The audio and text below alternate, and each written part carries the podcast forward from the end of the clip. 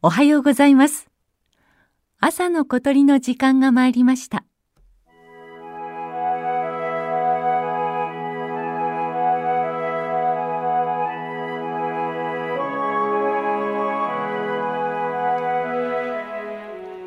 群馬県は空を舞う鶴のような形をしています。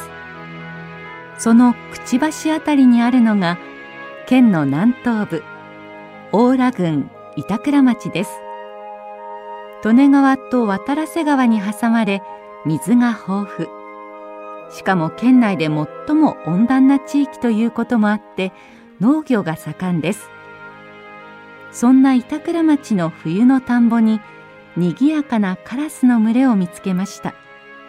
ただおなじみのカラスに比べて体が少し小さいように見えます。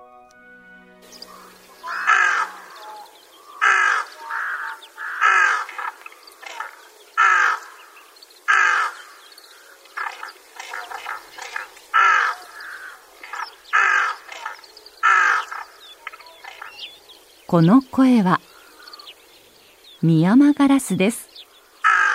全長およそ47センチ。細めのくちばしは根元が白っぽいグレーに見えてこれがミヤマガラスの最もわかりやすい特徴です。しかし光の当たり具合によってはこの白い部分が必ずしもはっきりとは見えず遠くからだと見分けがつかないこともしばしばです。ハシボソガラスに比べて鳴き声が若干軽く乾いた感じに聞こえることもミヤマガラスを見つける手がかりになるかもしれません。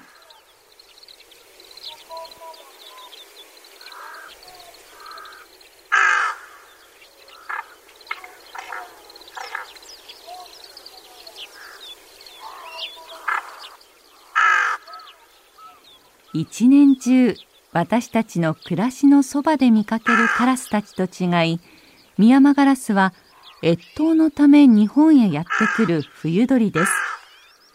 名前にあるミヤマとは深い山のことではなく遠いところにいることを意味しています。1980年代くらいまでミヤマガラスの主な渡来地は九州地方でしたが90年代あたりから徐々に北へ東へと進出。今では北海道も含め日本各地で見られるようになりました。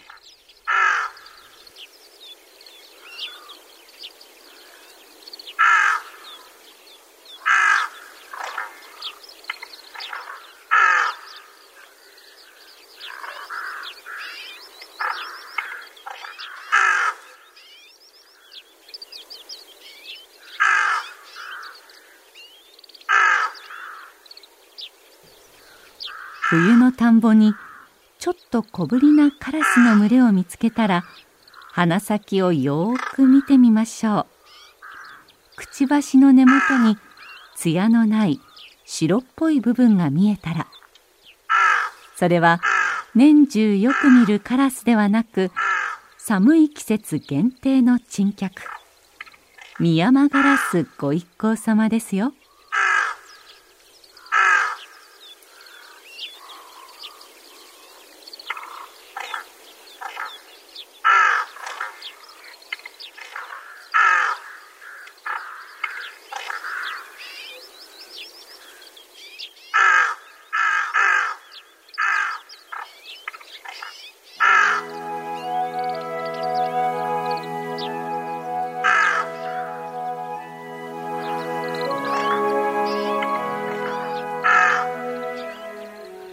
朝の小鳥。今朝は群馬県板倉町からミヤマガラスの声をお届けしました。収録構成は岡村正明さんでした。